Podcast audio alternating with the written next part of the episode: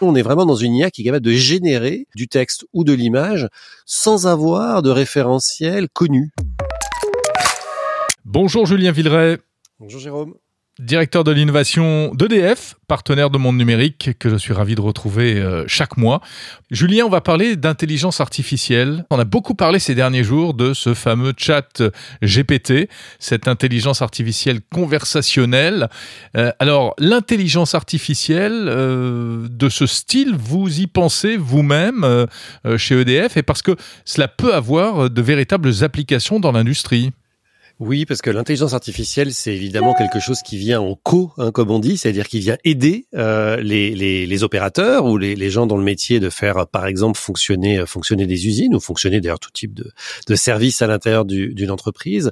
Mais jusqu'à présent, euh, c'était plutôt euh, des systèmes d'intelligence artificielle un peu rudimentaire, si je peux, si je puis dire ainsi. Euh, vous connaissez par exemple les chatbots hein, qu'on utilise d'ailleurs tous dans notre vie quotidienne parfois pour dialoguer avec euh, la SNCF ou un opérateur télécom quand on a un problème. On voit bien la limite euh, de la compréhension et de l'usage de ce type de, de ce type d'IA. Ouais, c'est pas toujours la meilleure expérience hein, en matière d'intelligence artificielle, le, le, le, petit chatbot de base. On est quand même dans quelque chose qui ressemble à de l'arbre de décision et qui va analyser deux trois mots et qui va nous proposer des choses un peu prédéfinies en fonction des quelques mots qu'il qu'il a, détecté. Là, avec l'IA dite générative, et donc c'est le chat GPT euh, dont on parlait, ou, ou même pour les images euh, d'Ali ou Stable Diffusion, on est vraiment dans une IA qui est capable de générer, de générer du texte ou de l'image sans avoir de référentiel connu. C'est-à-dire qu'on ne sait pas d'une certaine façon comment cette intelligence artificielle a réussi à construire ce texte ou à construire cette image. Elle l'a fait à partir de choses qu'elle a apprises. Alors euh, parfois en allant aspirer des ressources sur le web, souvent sur la base d'un corpus qui lui a été euh, qui lui a été fourni et ça donne des résultats d'ailleurs assez remarquables. Si on regarde euh, ces dernières semaines euh, et même ces tout derniers jours un peu la, la twittosphère qui s'est enflammée autour de ChatGPT, on voit à la fois une journaliste du New York Times qui a demandé à l'intelligence artificielle simplement d'écrire un article sur un test d'ordinateur écrit selon son style et le texte, honnêtement, pourrait être copié-collé dans le journal. Il est absolument impressionnant, très très inquiétant quand on est journaliste probablement, mais c'est absolument euh, absolument parfait. Et puis un autre euh, analyste a testé euh, pour répondre à sa fille qui devait faire un devoir sur Napoléon et les guerres napoléoniennes. Il lui a demandé d'écrire un article sur une des batailles napoléoniennes. L'article est absolument formidable, sauf que tout ce qu'il y a dedans est faux en fait. C'est-à-dire que l'article raconte une bataille qui a existé, mais dont l'issue n'a pas été celle que l'intelligence artificielle raconte avec force détail. Donc on eh voit bien que la limite. ces systèmes-là, voilà, c'est toute leur limite, c'est qu'ils font rêver, parce qu'ils sont totalement automatiques à tel point qu'ils ont l'air intelligents, mais en fait ils le sont pas tant que ça encore. Mais alors, s'ils sont aussi peu fiables, on va dire, euh, comment est-ce qu'on peut envisager dès à présent d'en faire malgré tout une utilisation euh, professionnelle? Alors justement, c'est vraiment la, limite aujourd'hui dans laquelle on est, c'est que l'on peut utiliser leur capacité de compréhension de la demande, et ça, aujourd'hui, on a euh, des résultats absolument remarquables. Et d'ailleurs, les deux exemples que je viens de donner le prouvent. Hein. Ça veut dire que la machine a compris la question qui lui a été posée quand on lui a dit écris-moi un article sur tel sujet dans le style de tel journaliste. Donc, c'est vraiment une capacité de compréhension qui maintenant est très bien développée, est assez euh, fiable. Euh, et c'est là-dessus finalement qu'on se concentre, en espérant peut-être qu'un jour la partie réponse, elle aussi, soit aussi fiable. Donc, si je prends l'exemple d'un d'un projet qu'on a qu'on a développé qui s'appelle Xir, qui vient d'être lancé, hein, c'est un projet qu'on incube depuis 2021, mais qui vient d'être rendu euh, public euh, et qui a ses premiers clients euh, désormais qui travaillent, travaillent avec cette société Xir chez EDF. L'idée, c'est quoi? C'est que on a mis finalement euh, en œuvre toutes ces techniques d'analyse de la donnée, hein, euh, le, ce qu'on appelle le traitement naturel du langage, euh, comment comprendre les mots et les phrases qui me sont posées, le machine learning, comment la machine va réussir par elle-même à comprendre et analyser tout un corpus de données pour pouvoir derrière faire des analyses statistiques, de la modélisation, enfin bref, tout ça c'est des termes mathématiques et techniques, mais qui vont venir répondre à une problématique industrielle spécifique. Un exemple. Euh, et c'est l'exemple que traite euh, aujourd'hui Xir euh, pour un certain nombre de, de, de ses clients.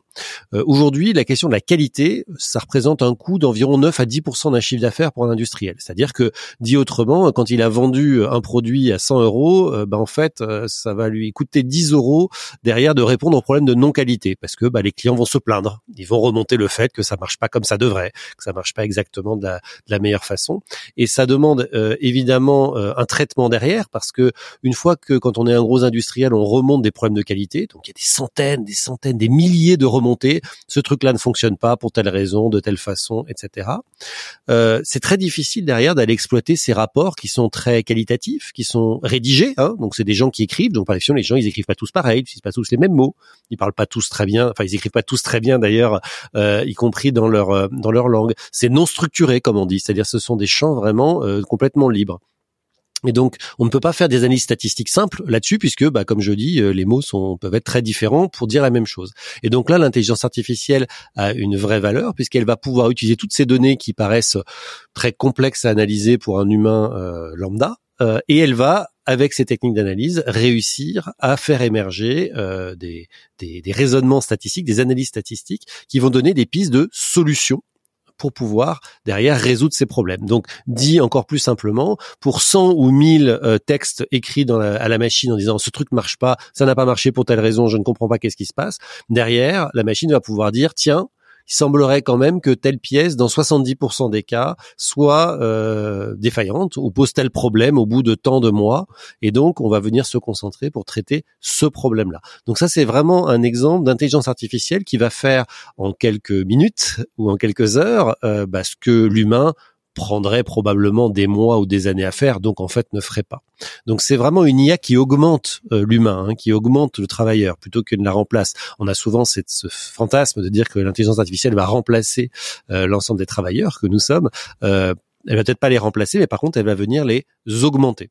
Et alors cette intelligence-là dont, dont, vous parlez, Julien, euh, c'est on, peut déjà en mesurer les bénéfices. Elle est déjà euh, utilisée concrètement. Euh, alors, elle est déjà utilisée. Je donne cet exemple de la, du contrôle qualité, par exemple, où elle est déjà utilisée opérationnellement. Mais un autre exemple qui est aujourd'hui euh, largement utilisé dans tous les centres d'appel, toutes les grandes sociétés qui utilisent beaucoup d'employés dans les centres d'appel, c'est que les conversations sont transformées en texte. C'est-à-dire, je parle avec mon conseiller clientèle pour lui dire que j'ai tel problème ou que je veux m'abonner à telle offre. Les conversations sont transformées en texte par une intelligence artificielle, donc il va reconnaître la voix et qui va le transformer en texte, anonymisé évidemment, hein, tout ça n'est pas ne porte pas le nom et les coordonnées du client. Et derrière, un système d'intelligence artificielle va venir analyser l'intégralité de ces coordonnées, de ces conversations, pour pouvoir en tirer des enseignements. Et les enseignements peuvent être de, tout ordre. Par exemple, d'envoyer de, des alertes automatiques en disant tiens c'est bizarre là depuis trois jours on a une montée de X des gens qui se plaignent sur telle ville, telle zone géographique ou euh, sur telle technologie ou telle offre ou de dire tiens on a remarqué que euh, bah, dans 70% des cas quand on présentait à un client de l'offre A euh, l'option B il la prenait et donc, euh, bah, il y a une vraie appétence, et donc peut-être qu'on pourrait pousser cette option plus souvent parce qu'on sait qu'on va la vendre beaucoup plus facilement, etc., etc. Tout ça, c'est des recommandations en fait qui sont faites automatiquement par la machine. De la même façon, euh, toujours dans un centre d'appel, quand aujourd'hui on appelle, euh, par exemple, voilà, son opérateur téléphonique, le conseiller clientèle peut avoir automatiquement des informations qui lui sont poussées en disant oh là là, attention, Monsieur Villeray nous a déjà appelé le mois dernier, il a eu un problème de facturation, on s'est trompé sur ceci, on s'est trompé sur cela, ou tout d'un coup, tiens, ses consommations à l'étranger ont explosé, proposez-lui l'offre ceci ou l'offre cela. Tout ça, c'est des choses qui sont proposées par la machine. C'est vraiment une assistance à la décision et à l'identification des, des problèmes et des besoins des clients, en fait. C'est exactement ça. Et on voit euh, même maintenant, avec, pour revenir à l'IA générative, euh, des solutions comme DALI euh, ou Stable Diffusion, la possibilité de créer des images à la demande, mais des images qui n'existent pas, y compris pas dans nos têtes, hein, qui sont des images générées sur la base d'une demande en langage naturel. Je souhaite un portrait de Jérôme Colombin peint selon le style de Van Gogh ça aujourd'hui, c'est quelque chose qu'il suffit d'entrer euh, vraiment en texte dans le moteur et la machine va créer cette peinture. C'est évidemment des possibilités créatives énormes. Ça bouleverse aussi complètement tout un tas de marchés. Vous êtes graphiste, quelle est euh, demain votre valeur ajoutée? Vous avez euh, une société euh, qui vend des images qu'on appelle de stock, hein, c'est-à-dire ces images qui coûtent quelques euros et qui permettent d'illustrer par exemple des slides PowerPoint, etc. Bah demain, il suffira de demander à PowerPoint euh, crée-moi une image de quatre personnes autour d'un bureau en train de discuter de réalité virtuelle et automatiquement l'image va se créer. Et ça c'est demain, mais c'est demain demain, hein. c'est-à-dire qu'en fait c'est déjà possible aujourd'hui. Donc c'est des choses que l'intelligence artificielle va vraiment transformer dans nos vies, mais là encore, euh, dans une relation probablement de collaboration, euh, d'augmentation finalement de l'humain, plus que de, de le remplacer. Merci beaucoup, Julien Villeray, directeur de l'innovation d'EDF. Et puis, je vous enverrai hein, ce portrait de, moi à la mode de, à la façon de Van Gogh, hein, si c'est réussi surtout. Merci.